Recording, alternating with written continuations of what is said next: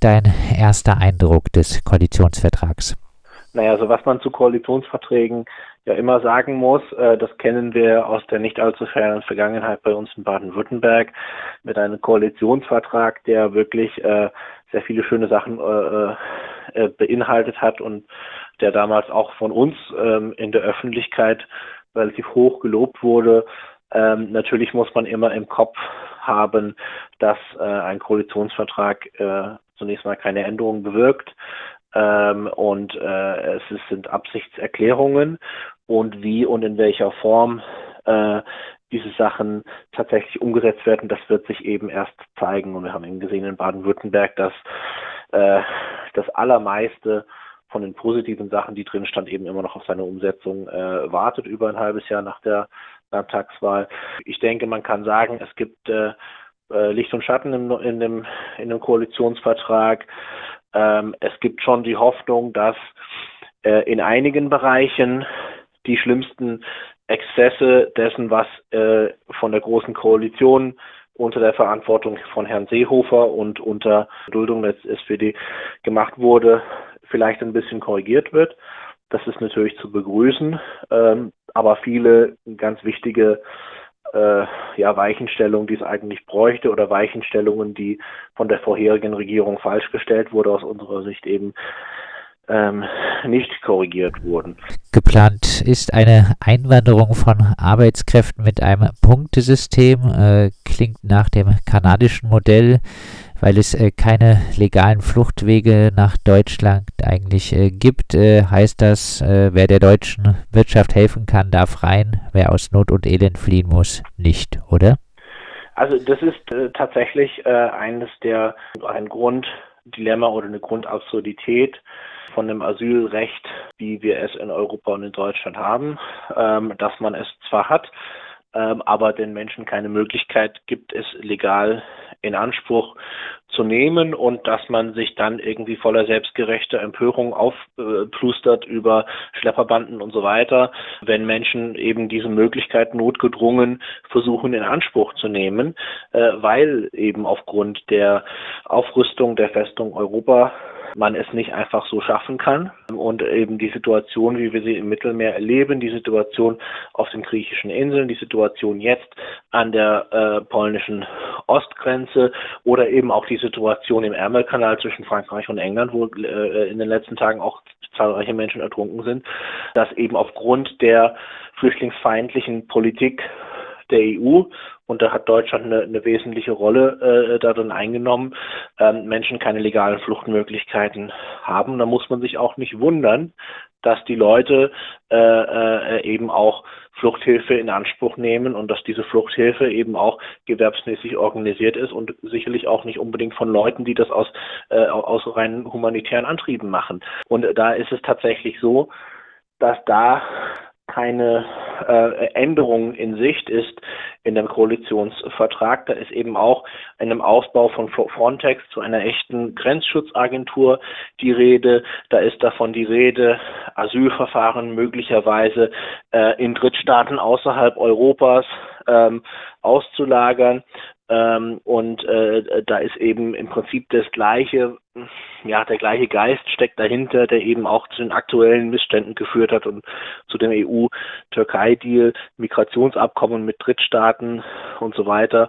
Ähm, das steht da alles äh, da drin. Man bekennt sich zwar auch dazu, dass man illegale Zurückweisen, Weisungen und das und Leid an den Außengrenzen beenden will, aber irgendwie passt das äh, passt das ähm, äh, nicht so richtig zusammen. Es gibt im Koalitionsvertrag durchaus auch einige Ankündigungen für Verbesserungen, gerade für Geduldete, die schon lange hier leben. Die gut integrierte Jugendlichenregelung ist nicht mehr ganz so voraussetzungsvoll und auch ein Bleiberecht bei sogenannter nachhaltiger Integration soll bei Einzelpersonen nach sechs anstatt acht Jahren ermöglicht werden, bei Familien früher. Äh, Früher soll auch die Einbürgerung möglich werden. Sind das Verbesserungen, die äh, vielen weiterhelfen würden? Also es sind ja zunächst mal Absicht, äh, eine, eine, eine, erklärte Absicht, dass man, dass man Verbesserungen schaffen wird. Ähm, das ist erstmal äh, erstmal begrüßenswert, aber man muss, wie ich ja eingangs gesagt habe, man muss warten, bis die umgesetzt werden. Ähm, also äh, etwas konkret ändern wird sich für die Betroffenen erst dann etwas, wenn die Gesetze geändert worden äh, sind. Und dann muss man ganz genau drauf schauen, ähm, was, wie, also äh, wie die neuen Gesetzesformulierungen äh, lauten. Ähm, und ähm, auch damit ist es nicht getan, weil wir jetzt schon erleben, ähm, dass es ja schon einige Möglichkeiten gibt, für geduldete Menschen ein Bleiberecht zu bekommen. Ähm, und dass diese aus verschiedenen Gründen nicht funktionieren, unter anderem teilweise auch, weil äh, die Ausländerbehörden ähm, manchmal den Eindruck erwecken, als würden sie die Regelungen nicht kennen, das Recht teilweise falsch anwenden.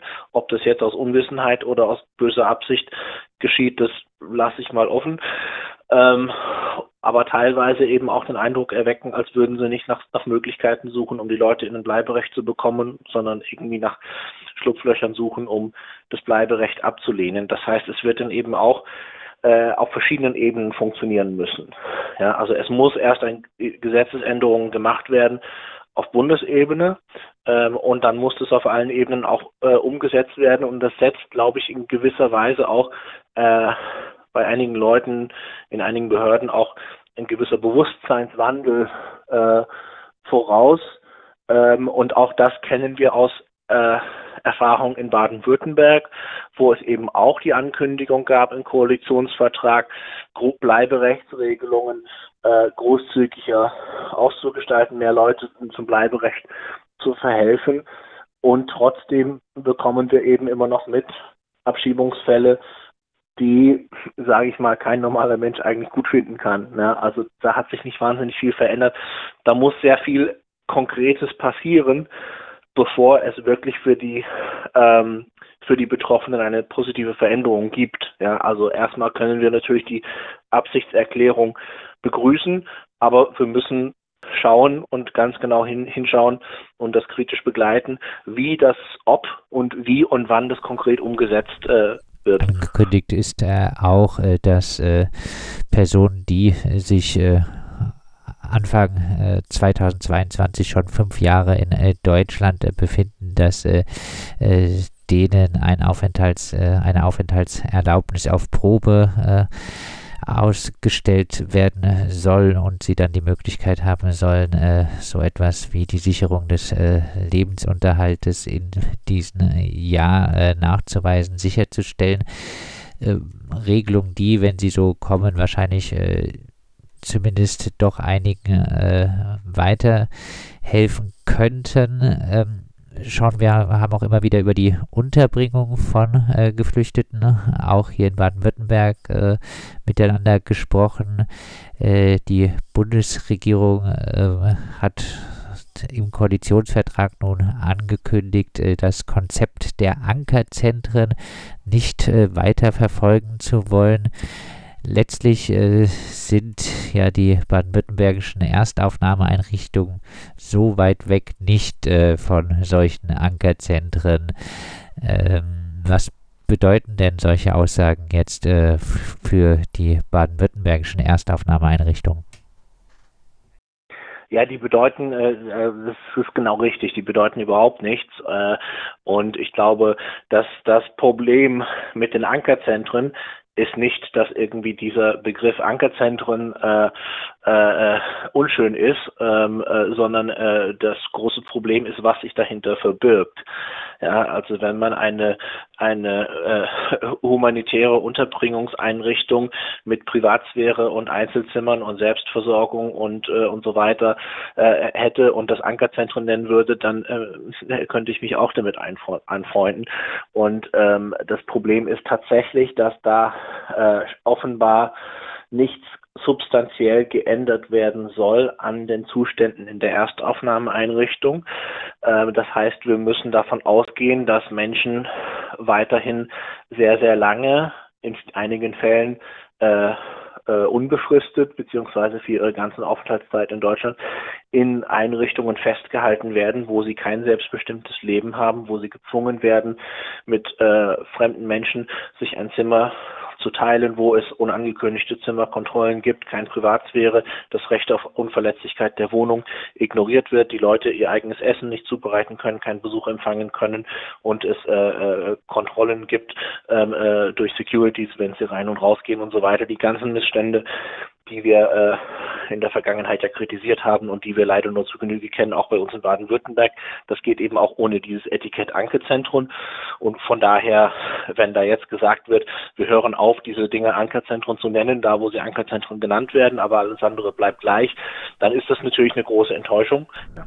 Auch äh, das äh, Thema Absch Abschiebung wird im äh, Koalitionsvertrag äh, aufgemacht. Äh, hier wird eine Rückkehroffensive angekündigt. Klingt äh, nicht gerade nach einer Vorfahrt für die Humanität, oder? Nee, es ist tatsächlich nicht. Also äh, Frau Merkel, die in einigen Kreisen aus unerfindlichen Gründen als flüchtlingsfreundliche Kanzlerin irgendwie immer noch den Ruf weg hat, hat das ja nationale Kraftanstrengungen für mehr Abschiebungen äh, äh, hat sie aufgerufen. Das ist wahrscheinlich irgendwie die Ampelvariante äh, von dieser Parole. Und auch da müssen wir tatsächlich davon ausgehen, dass es äh, das gleiche sein wird mit einem anderen Namen, äh, so sinngemäß. Und äh, das Grundproblem, was dahinter steckt, ist, dass nach wie vor, glaube ich, die öffentliche Meinung und auch die politische Meinung ähm, quer durch alle oder fast alle Parteien geprägt ist von dieser Fata Morgane eines angeblichen Vollzugsdefizits bei Abschiebungen, ähm, dass irgendwie angenommen wird, dass es total viele Leute hier gibt, die abgeschoben werden sollten und nicht abgeschoben werden und dass es total einfach ist, äh, sich einer Abschiebung zu entziehen. Und tatsächlich ist genaue Gegenteil der Fall. Ähm, ich glaube, es ist relativ gut nachgewiesen, dass es dieses Abschiebungsvollzugsdefizit nicht gibt. Wenn man dieser Vater Morgane hinterherjagt, äh, dann hat es die Folge, dass es einen öffentlichen Druck gibt, Jahr für Jahr möglichst viele Abschiebungen zu haben. Und das führt dann wiederum dazu, dass es eben man die Behörden häufig schauen, wen kriegen wir irgendwie noch abgeschoben ähm, und dass das dann eben auch zu diesen äh, ja, besonders eklatanten Abschiebungsfällen führt, die unter anderem Menschen betreffen, die sehr lange da sind. Also wir kriegen ja mehr, mehrmals im Jahr Fälle mit, wo Leute Jahrzehnte hier sind, teilweise hier geboren sind. Hatten wir gerade erst vor ein paar Wochen hier in Baden-Württemberg so einen Fall, die abgeschoben werden oder eben auch schwer kranke Menschen. Und da hätte ich mir gewünscht, zum Beispiel ganz konkret, dass äh, die neue Regierung die seehofersche Verschärfung äh, bezüglich der Anforderungen einer Teste äh, in Zusammenhang mit Abschiebungen äh, sich nochmal anschaut, weil das tatsächlich äh, es fast unmöglich gemacht hat, für schwerkranke Menschen ihre Krankheit ähm, geltend zu machen als Abschiebungshindernis.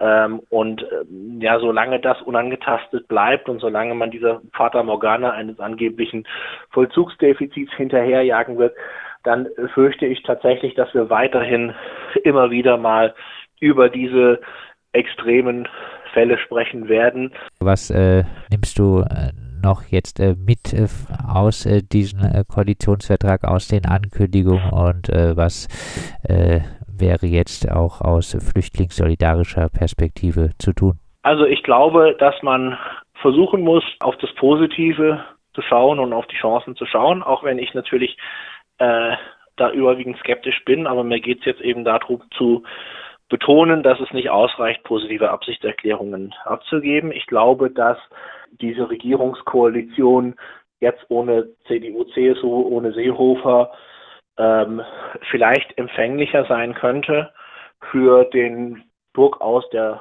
Zivilgesellschaft, die eben für eine äh, ja für, für, für einen Politikwechsel auf diesem Bereich ähm, steht. Das äh, kennen wir, glaube ich, alle aus Gesprächen mit Grünen in Baden-Württemberg oder mit SPD. Menschen oder zumindest mit den, sage ich mal, besseren SPD-Leuten auf Bundesebene in der Vergangenheit, die dann vielleicht sagen, ja, äh, sehen wir eigentlich auch so wie ihr, aber das ist ganz schwer durchzusetzen mit der Union. Die Union ist jetzt halt nicht mehr dabei. Und ohne da jetzt irgendwas verklären zu wollen an den Positionen der anderen Parteien, glaube ich schon, dass es da ein gewisses Potenzial gibt, Veränderungen herbeizuführen. Wie groß die sein werden, das wird sich natürlich noch zeigen. Aber da müssen wir eben dranbleiben und ich hoffe, dass wir da vielleicht nicht so sehr auf, auf Granit beißen, wie äh, das in der Vergangenheit mit, mit einem Herrn Seehofer im Bundesinnenministerium äh, sein wird. Aber das ist dann eben unser Auftrag, äh, darauf zu pochen, dass diese positiven Aspekte im Koalitionsvertrag umgesetzt äh, werden, diesen Prozess zu begleiten und eben auch die die Abgeordneten der Regierungsparteien nicht aus der Verantwortung zu entlassen, weil sie sicherlich auch von der anderen Seite mit der Union in, äh, in, der, in der Opposition und auch mit der AfD auch da Druck bekommen werden. Und da brauchen wir eben auch von unserer Seite den, den Gegendruck, um so weit wie möglich einige Verbesserungen ähm, durchzusetzen in den kommenden Jahren. Das sagt äh, Sean McGinley vom Baden-Württembergischen Flüchtlingsrat. Wir haben mit ihm gesprochen über den äh, Koalitionsvertrag der Ampelkoalition, äh, über den Themenbereich Migrations- und Flüchtlingspolitik.